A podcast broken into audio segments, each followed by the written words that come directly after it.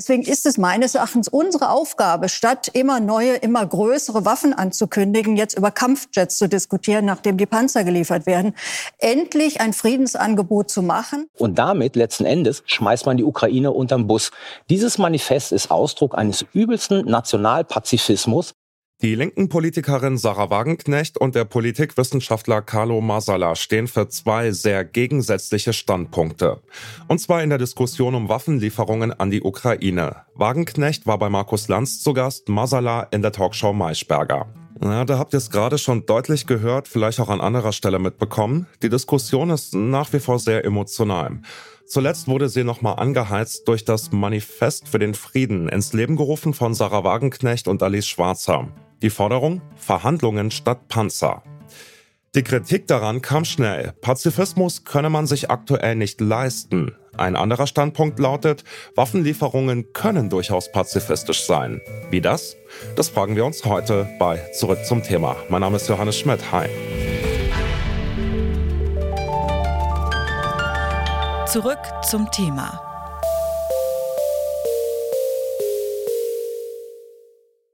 Bevor wir loslegen, holen wir euch noch mal kurz ab, damit wir alle auf dem gleichen Nenner sind. Wenn wir von Pazifismus reden, dann denken wir meist an eine Welt komplett ohne Waffen und Gewalt. Aber das ist das Ziel von Pazifismus, aber es heißt nicht absolute Gewaltlosigkeit. Das sagt Tilman Brück. Der Friedensforscher ist Direktor des International Security and Development Centers und Professor an der Humboldt-Uni in Berlin. Er vertritt die Auffassung, dass es Gewalt geben kann, um Gewalt zu beenden. Waffenlieferungen an die Ukraine seien also pazifistisch. Um es jetzt mal ganz salopp zu machen, im Kindergarten, ja, wenn der eine mit dem anderen auf die Schippe losgeht, ähm, notfalls, wenn er ganz wild um sich schlägt, muss ich irgendwie eingreifen und diese Schippe wegnehmen und sagen, hör auf, damit zu hauen. Das geht nicht. Du darfst andere Kinder nicht hauen. Ja, und ähm, Putin haut mit dieser Schippe um sich gar nicht ähm, sozusagen im Affekt, sondern ganz kühl kalkuliert. Das ist vielleicht der Unterschied zu der Kita-Handlung, ja, aber äh, einzugreifen, um zu helfen, ist äh, Pazifismus. Also ähm, den Regelbruch nicht zu ahnden, wäre fatal. Und das ist sozusagen, wenn Sie so wollen, ist das realpolitischer Pazifismus. Aber es ist trotzdem Pazifismus. Vor lauter Angst nicht einzugreifen und nicht zu helfen und die internationalen Regeln aufzugeben, ich sehe nicht, wie das Pazifismus sein kann. Andere Menschen sehen das genau gegenteilig. Schon im letzten Jahr, bevor die Bundesregierung Waffen an die Ukraine geliefert hat, waren 40 Prozent der Deutschen gegen diese Art der Unterstützung. Vor gut zwei Wochen haben dann Alice Schwarzer, die Gründerin der Frauenzeitschrift Emma, und die linken Politikerin Sarah Wagenknecht eine Petition ins Leben gerufen unter dem Titel Manifest für den Frieden. Sie fordern, die Waffenlieferungen stoppen und mit Russland verhandeln, um, Zitat, weitere Hunderttausende Tote und Schlimmeres zu verhindern. Die Sorge ist, wenn der Westen mehr Waffen liefert, dann fühlt sich Russland womöglich provoziert und könnte dann Atomwaffen einsetzen. Einer Forsa-Umfrage von Anfang Februar zufolge hat ein Großteil der Befragten Angst davor, dass der Krieg sich auf andere Länder ausweiten könnte. Mehr als ein Drittel der befragten Deutschen hat angegeben, es hätte Angst, dass auch Deutschland von Russland überfallen werden könnte. Entsprechend fordert die Petition von Schwarzer und Wagenknecht, Schaden vom deutschen Volk abzuwenden und eben zu verhandeln. Tilman Brück meint dagegen, das funktioniert in diesem Kontext nicht. Erstens hat ja Putin und Russland ganz klar die Regeln missachtet. Die sind schon 2014 in die Ukraine einmarschiert, haben sich Teile davon illegal gegriffen, wollen das auch behalten und haben jetzt das ganze Land angegriffen und ähm, die Regierung und die Bevölkerung sozusagen wahllos und machen das auch noch darüber hinaus mit Mitteln, die sozusagen jenseits der Tatsache, dass die Invasion illegal ist, auch, ja, also vergewaltigen Zivilisten und so weiter, also Verbrechen gegen die Menschheit, Kriegsverbrechen und dergleichen. Also wirklich auf eine ganz schlimme Tour. Was soll man da verhandeln? Wir müssen, um zu verhandeln, ja ein gewisses gegenseitiges Vertrauen haben, einen gewissen gegenseitigen Respekt. Und der beinhaltet zum Beispiel, dass ich, wenn ich weiß, dass wir uns auf etwas einigen, das dann auch eingehalten wird. Und jemand, der konsequent alle Regeln wiederholt bricht, mit dem kann man nicht verhandeln. Das ist sehr, sehr schwer. Und das ist sozusagen nicht der richtige Ausgangspunkt. Das ist nicht der richtige Moment für Verhandlungen. Die Politikprofessorin und Direktorin des Instituts für Friedensforschung und Sicherheitspolitik Ursula Schröder kritisiert das Manifest stark. Das Manifest möchte Frieden oder das, was Sie als Frieden definieren, äh, für Deutschland auf Kosten der Ukraine umsetzen, weil sie zum einen falsch argumentieren, dass Kriegführung und Waffenlieferungen und Friedensverhandlungen sich, äh, sich ausschließen. Immer in der Geschichte ist es so, dass, dass Kriegsführung und Friedensverhandlungen parallel laufen und dass die sich auch gegenseitig bedingen. Und auf der anderen Seite argumentieren sie, dass jetzt sofort Frieden eintreten müsste, damit auch, wie sie sagen, vom deutschen Volke Schaden abgewendet wird, was die Aufgabe des Kanzlers sei. Und das halte ich für gefährlich, äh, weil es momentan eine Situation in der Ukraine gibt, wo ein Ende der Waffenlieferungen jetzt und ein Aufruf zu Friedensverhandlungen jetzt dazu führen würde, dass die russische Seite ihre Bedingungen diktieren könnte. Und das wäre kein Frieden, der seinen Namen verdient, sondern das wäre eine Art der Grabesstille, der vermutlich ein bewaffneter Aufstand folgen würde.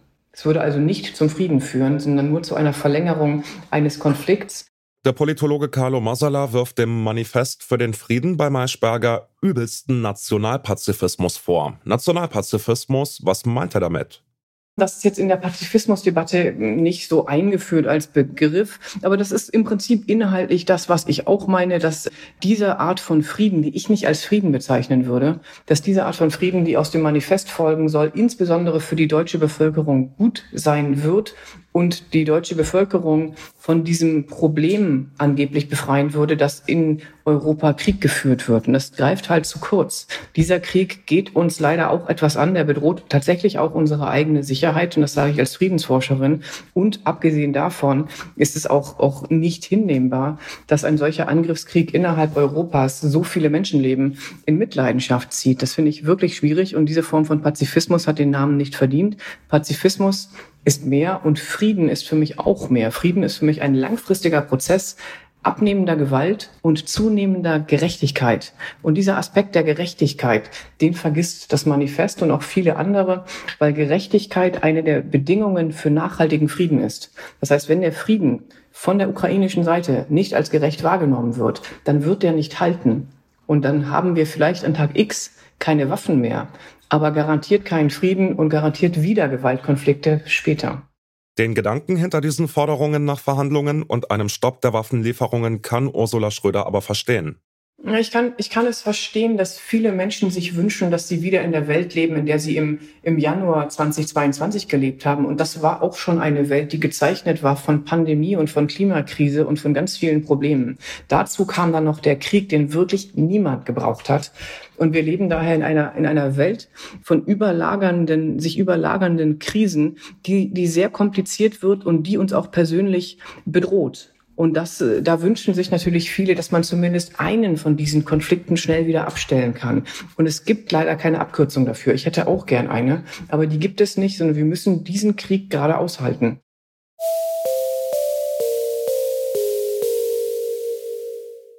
Halten wir also fest, Frieden ist das Ziel von Pazifismus, darüber sind sich alle einig. Wie man diesen Frieden aber erreicht, dazu gibt es unterschiedliche Auffassungen. Pazifismus ist also nicht gleich Pazifismus. Die einen schließen Gewalt und somit natürlich auch Waffenlieferungen grundsätzlich aus. Die anderen sehen Waffenlieferungen als vertretbar an, wenn sie dem übergeordneten langfristigen Ziel Frieden dienen. Wenn ihr euch als Pazifistinnen versteht und gleichzeitig Waffenlieferungen an die Ukraine unterstützt, dann schließt sich das also nicht unbedingt aus.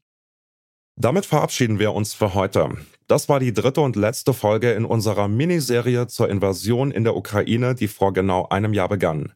Die anderen Folgen findet ihr natürlich da, wo ihr eure Podcasts hört und auf detektor.fm. Erik Simonsen, Belinda Nüssel, Lars Fein und Esther Stefan haben an dieser Folge mitgearbeitet. Chefin vom Dienst war Nina Potzel und Henrike Heidenreich hat die Episode produziert. Mein Name ist Johannes Schmidt und ich sag ciao und bis bald. Zurück zum Thema vom Podcast Radio Detektor FM.